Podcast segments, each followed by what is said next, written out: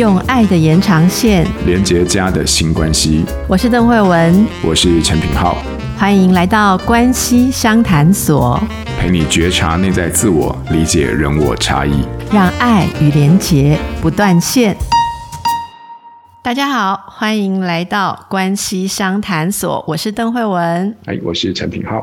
好，上一集我们最后大家都非常的期待，因为品浩老师谈到这个正念跟注意力哦。嗯嗯嗯，其实我觉得哦，最近啊，对大家就非常需要往内的一个觉察。如果搞不清楚自己内心的状况，很容易被外面的压力席卷。像我自己有时候觉得，只要稍一放松这个注意力，就有一种被外界淹没的感觉哦。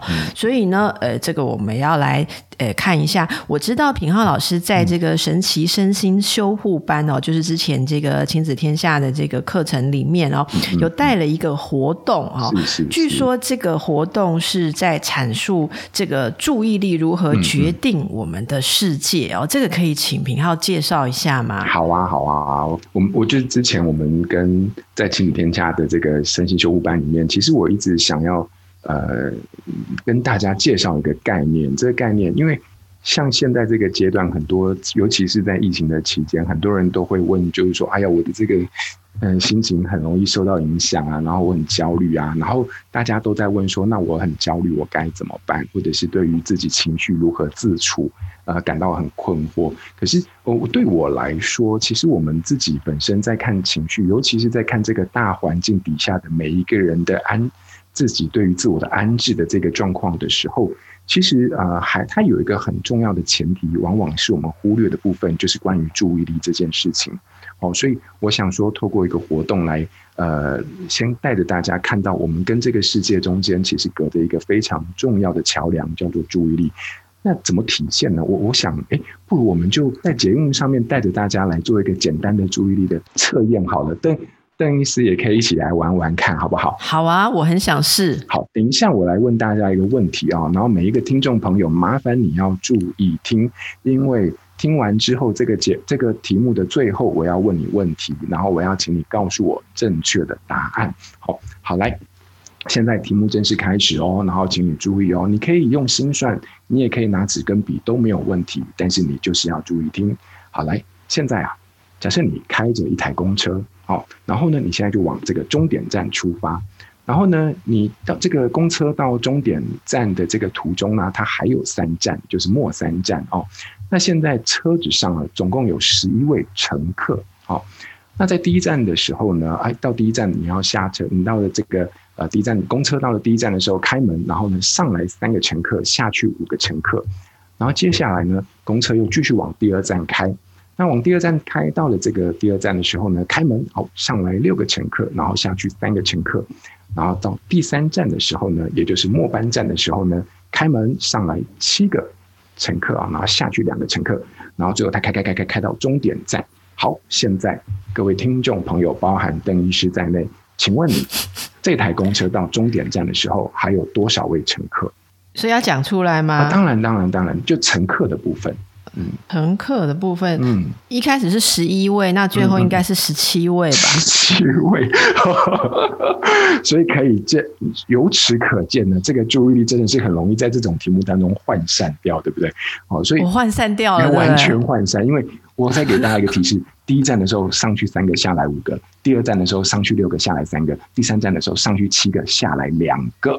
所以照理说，车上应该还有八位乘客。好，没关系，没有关系，总共十一个人嘛，哎哎，然后呢，第一站的不是上去三个，下来五个吗？那等于是总共下去两个，对不对？然后第二站的时候是上来六个，下去三个嘛，所以总共上来三个。第三站的时候呢，上去七个，下来两个，所以总共是下去五个。啊，上来啊，对不起，对不起，是我的错。照理说应该是上来五个，对不对？对。对，所以最后应该是上来六。我、哦、天哪！哎，邓医师，对不起，对，是我的错，你算对了，你算对了，是十七个，没有错。品浩，你真的是用心良苦，你为什么 要跟人家示范注意力涣散？你还要演的这一道，害我吓死了！我天哪，居然当初刚刚邓医师应该吓坏了的，没有，是我的问题，是我的问题。好了，我自己，不是啊，所以呢，所以所以刚才你为什么会对不对？对，可是我很好奇，嗯、你是怎么算的？为什么可以算出不是十七个？我最后第三站的时候，我把上去跟下来完全搞混，所以我自己刚刚在那边心算的时候，我自己就算错了。哦，可是这边我们可以看到邓医师的，我觉得好疗愈。这是什么疗愈？这什么？你的疗愈是建立在我的痛苦上。等等等等，各位听众朋友，我们要其实要在乎一下听众朋友。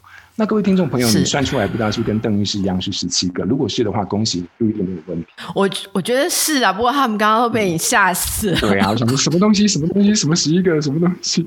啊，可是可是，等一下，我要问第二个问题。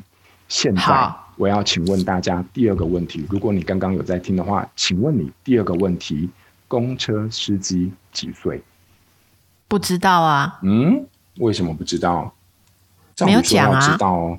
有有讲，一开始就讲，哦啊，有吗？好，我再把题目说一次，好不好？好，你开着一台公车往终点站出发。哈，真的吗？我完全没有听到这一句。你现在杀了我，我也没有听到这一句。我我是觉得我我是觉得你不用回答这个问题，因为这个问题基本上是送命题哈，所以答案就是呢。听的人、坐的人是几岁？基本上公车司机就是几岁，对不对？平浩，你发誓，你刚刚有讲这一句。我刚刚真的有讲，不信的话，各位听众帮我作证，皇天厚土，你们可以把这趴这集的 podcast 往回放，放到一开始的时候，你就会听到我说，你开着一台公车。真的，真的，真的。哎、欸，我觉得这个好神哦，因为我完全以为我听到是我坐着一台公车，是 是所以你看，我这是属于这是属于选择性的注意力，对不对？自己选择啊，没有，没有，这完全没有任何，这完全没有任何问题哈。呃，原则上应该是没问题啦，但是好啦。原则上应该是注意力有问题。是我我我这个我觉得，因为我一直在紧张着，我想说等一下要算清楚，因为对对对对。然后 你看我我我觉得这个这个这例子很棒哎，平浩，就是我们预期着我们要做什么的时候，我就把注意力往这边摆。我刚刚非常小心，因为我觉得我要是算错就丢脸，你知道吗？对呀，就没想到算错的是我。没有，可是你看，结果第二个问题就出现这个内涵了。我觉得，因为我我。我们选择的，我我们很预期我要做什么，我的注意就放在这里。其实我就完全没有听到我开着一部公车这个事情了。哇，好神哦！对啊，所以我不知道邓医师，你现在再回想一下刚刚这整个过程当中，有没有一个现象，就是说，其实我们在看待很多的讯息的时候，我们自己原本的预设的框架，就会帮我们隔离掉非常多其实其他的重点。真的，我觉得完全体验。嗯嗯对对对，所以说，所以这个问题到底公车司机是几岁呢？你要不要在这边跟各位听众朋友回啊？不用不用不用不用不用。这个公车司机，这个公车司机已经到了快要记不得自己几岁了。好 的好的，所以这是一个很这是一个很重要的一个呃题目了哈。我们就 就让大家大概演绎一下，也体验一下。那你就会发现一件事情，很多时候是这样子，就是我们自己的框架会选择了我们想要呃。理解的或者是接收到的讯息，那那我是这样觉得，嗯嗯、就是如果我们以这样的一个呃题目为例的话，再回过头来看看我们现在所身处的环境，其实你也不难发现，就是我们处在一个这样子被筛选过的环境里面的时候，很多时候你的状态其实是被这个环境当中的讯息所喂养出来的，所以嗯。当我们在想要探寻关于焦虑或者是心情的处理的时候，其实你前面有一个非常重要的前提啊，就是我们的注意力某种程度上就建构起我们自己内在对于这个世界的某一种状态。所以你会发现，其实到头来还是在注意的部分，它其实就是一个我们可以去掌控的地方。所以这个大概是我想要跟大家说的一个道理啦。嗯，嗯，我觉得这个真的很重要。如果大家今天你刚刚有体会到的话哦，我觉得这个是呃，我有时候我们会做一些测验，然后大家就会说比说谁的注意力最好。其实我觉得品浩今天带来这个活动。对我来讲，最震撼的地方就是你会去预设，我们人会预设，会选择。我刚刚就是深刻的体验到，所以在日常生活当中，其实是不是大家也可以透过呃这个觉察哦，来微调，就是如何使用自己的注意力。例如，我有听说哈，侧面听说，我们一个共同的这个朋友品皓，你好像会刻意的这个不要让自己接触太多像脸书啊。啊，或者这些讯息、嗯、是吗？你自己你在这方面是有控制的。我其实自己是一个呃网络的重度使用，那其中我发现大部分，因为我们现在手机不是有时候都会有那个每个月的那个使用的比例有没有？就是会帮你结算出来你放在哪边比较多。然后我有一次看的时候，我发现哇不得了，我居然花了这么多时间在社群媒体上。然后我自己其实我不是一个很喜欢就是注意力被支配或者是被控制的人，也就是说，我突然意识到我的注意力其实是被环境在无形当中非常大量的支配。可是我不喜欢被支配的感觉，所以当有这样的体悟的时候，我就发现我我还找不到一个平衡点。那我是不是可以先暂时的离开社群媒体一段时间，然后看看呃，我我会不会因为这样子有有没有什么不一样？所以是在那样的一个先有一个觉察之后，我才做出了某一个行动跟计划。那大概这样前前后后一个月，我发现哇，天哪！就是当我刻意每天只限定自己可能只有五分钟到十分钟去呃浏览这个社群媒体，然后去回一些讯息之后，一个月之后，我发现扫掉这个东西对我来说，我自己生活或我的内在并没有很大的影响。哦，所以好像我仍然可以找到自己的某一种心理的平静，也不会因为少掉对于外界讯息的理解，然后多了一些烦躁，反而平静蛮多的。可是我有另外一个非常大的体悟，就是我在不用社群媒体的这一段期间里面，我心情平静了，但是呢，我的敌人也变多了。为什么？哦，我 怎么怎么说？就是我后来发现，我很多时候很多的邀约哦，或者是很多活动的邀请，我都没有注意到。然后呢，等到我要回复的时候，已经过期，可能一个礼拜或两个礼拜。那这个时候，人家觉得找不到你，你是不是刻意在怎么样，或者是刻意不不理我们，或者说哟了不起哦，谁哦，你谁哦，不理我们哦，等等。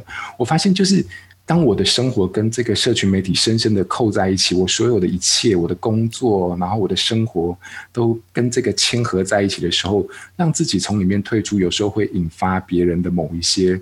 想象哦，那这种想象不见得是我想要的，是但是却是他们会回归给呃，他们会类推到他们身上，所以我发现我面对一个非常纠结的地方，就是我不喜欢这个样的状态，但是我离不开它。那这是我我觉得我还在寻求一个平衡的地方。你讲这我很有感，是，是因为我注意到，如果减少看。嗯像打开 email，或者说减少看 line，减少看脸书，我自己就会觉得我的状况比较好，非常的明显。有好几次我都是，因为我大概一年会有两到三次，以前不是特别疫情的时候，就我平常都一年会有两到三次，大概是休两个礼拜的假。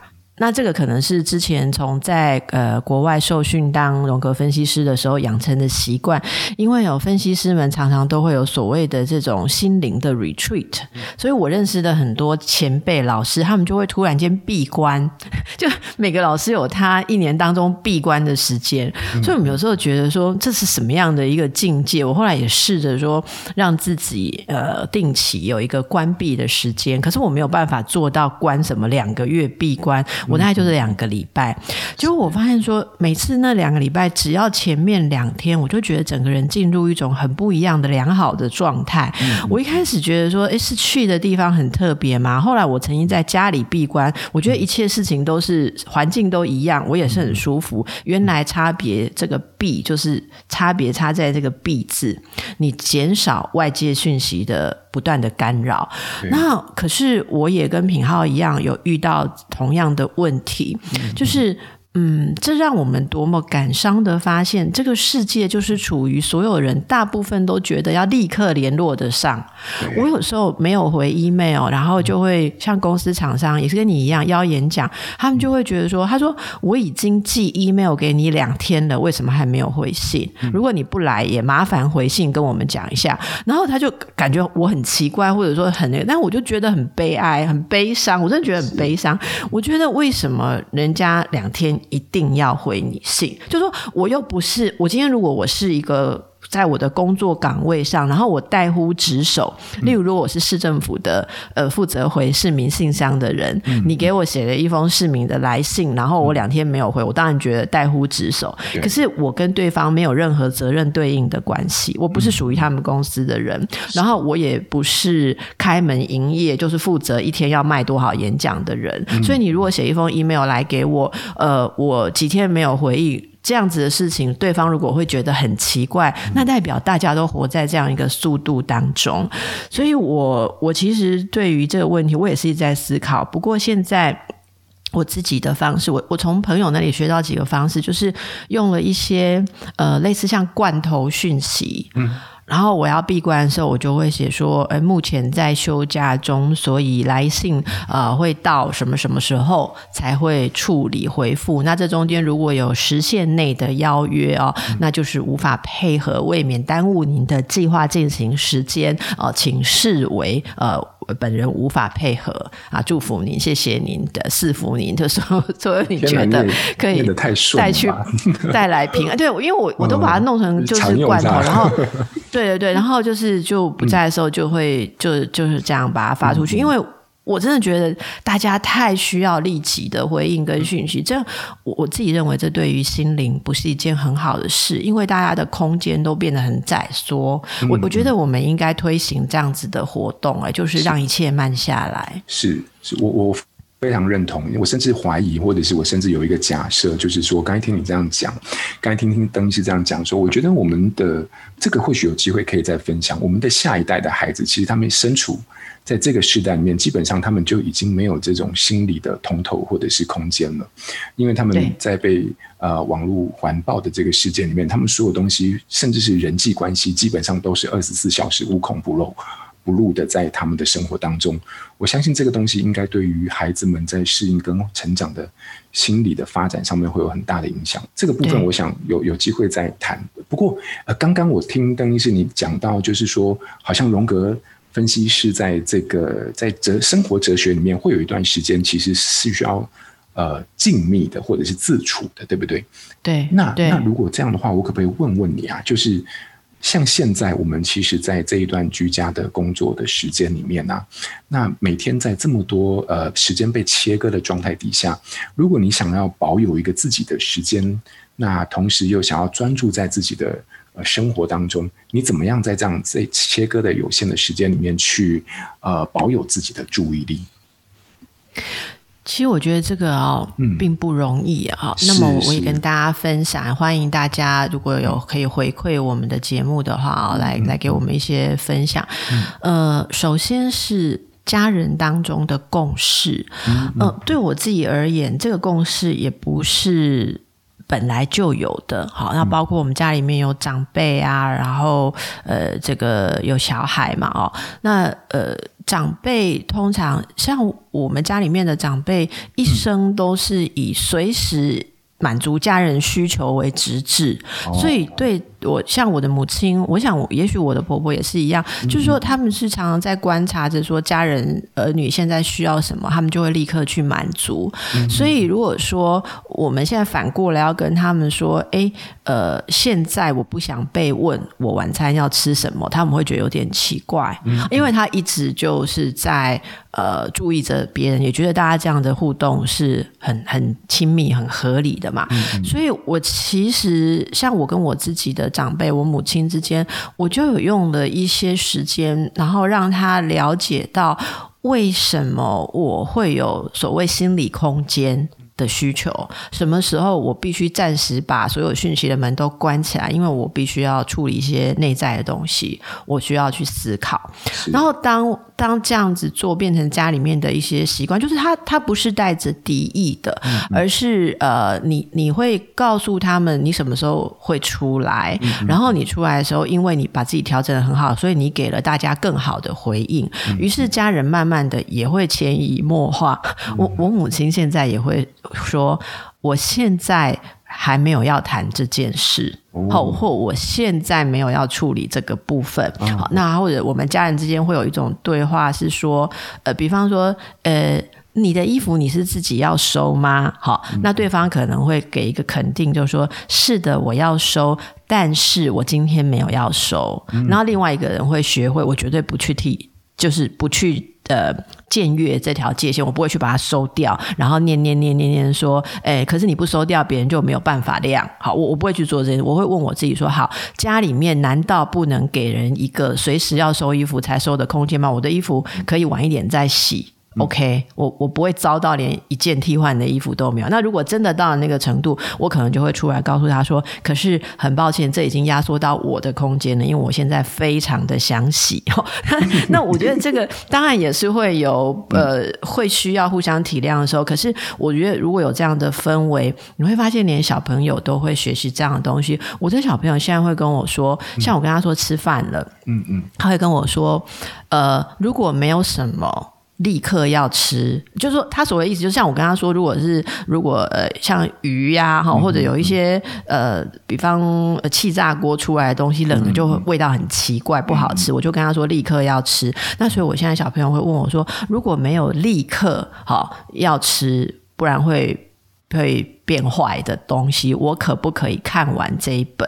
那因为常常我在做饭的时候，他在看书，他就会觉得剩一个结局或什么，他要看完。然后我就会跟他说：“我我大概觉得你可以等最多五分钟，不然你的晚餐品质就会比较差。”我们是这样对话的。哇哦！就六六岁的小朋友，然后我觉得呃，这让大家彼此是舒服，因为有时候他急着来找我做什么时候，我跟他我会跟他说：“妈妈现在可以帮你，但是如果我现在中。”段，我等一下回头再进到我写这一段的状况，可能要用更长的时间。嗯、那你觉得可不可以等我三十分钟或什么？我我我觉得这个养成习惯之后，我就比较容易做到你刚刚说的，在琐碎的事物当中去维持自己的专注。可是我觉得专注的的。呃，同时你一定就是在你结束这个专注回到连接的时候，你要加倍的投入，因为这样人家才会得到正向的经验嘛，会觉得让你暂时退出它是有好处的，不然他就会觉得他被剥夺了。这是我的经验。哦，是反而不是，就是说，哎，在结束之后，在过去是用敷衍的态度，那他反而就能够更学到去尊重彼此这种心理上的一种空间或者是需要。是，这是我的方式。对啊，这不简单，不简单。对，我发现有一个起手式，就是说我们在想要跟对方。讨论事情的时候，会有一个不知不觉养成的习惯，就是说，你现在有时间吗？啊，这很棒哎！想要跟你讨论个问题，对我们家小朋友可能会这样说。那我不知道他怎么养成的，但是或许他这句话的背后，就是暗示着在这个家庭里面，本来就是对于某种空间是重视的。那可以的话，我就跟他说可以；不可以的话，我就会跟他说我什么时候有空。呀，我觉得这真的很重要。对对对，对。然后他，那我我自己，我们可能这样找他聊一些事情的时候，其实也是可能莫名。之中就是呃，也会用这样的方式去做邀请，那可能小朋友就因此学会了这样的一种应对。可是这个应对的背后，其实就对于一种界限或者是空间的尊重。所以我不知道，但是或许呃有兴趣的听众也可以试试看，从这样的一个起手式开始，就是你现在有空吗？可不可以聊聊？我觉得这或许是一个方法吧。很棒，我喜欢这样的方式。嗯、是是是。然后你在讲的时候，要学习一下平浩这个很温柔的声音。嗯、你现在有空吗？可不可以聊？不要说你现在有空吗？那是什么时候才可以聊？哈、哦，如果这样就不，不可以聊，不可以聊，我很生气哦。不可以聊，对不对？你 always 不可以嘛？哈，就是你每次都这样子，是是，你什么时候才会？每次都这样。对对，所以我们一定要好好的把家里面大家这种互动的创伤经验，在我们节目里面慢慢的把它疗愈过来。哈，这是我们的关系相谈所。那又到了。给作业的时间，其实不要讲作业啦，应该说练习，好不好？今天品浩要给我们家的新关系的练习，如何练习让大家有这个呃，大家都可以维持自己的专注好，注意力的练习。呃，我就从我自己在乎的东西，从网络这件事情好了，好不好？啊，呃，不然这样好了，就是各位朋友，我们可以试试看，你的网络，你的手机上面其实应该都会有你这个礼拜使用的每一个 App 或者是软体的时间。你从里面挑选出一个，好，挑选出一个你觉得耗费太多时间的一个 app，然后呢，我们一起来试试看，在下下一次我们见面之前，有没有可能你给自己一个承诺，或者是给自己一个努力的目标就好。我想要在这个 app 上面，在下一次我再打开它一个礼拜的时候呢，一个礼拜之后，我可不可以少掉多少的时间？那这个时间由你自己决定，因为那个是你依据你的条件给予自己的一个承诺，还有可以努力的方向。那或许这样子多出来的时间，你就可以更有机会运用在其他的事物或者是生活当中。这个是我想要跟你邀请你，我们一起来练习看看的地方。好哦，我们一起来做这个练习。那么省出来的时间，看看如果用来听关系相谈所，有没有让你心情更好、更愉悦呢？好，那我们今天要跟大家说拜拜嘞。对呀，我们就要下一次再见了。好哦，嗯，谢谢，谢谢大家。亲子天下 Podcast，周二谈教育，周四聊生活，周五开启好关系。欢迎关注孩子教育教养的你，订阅收听。大家拜拜。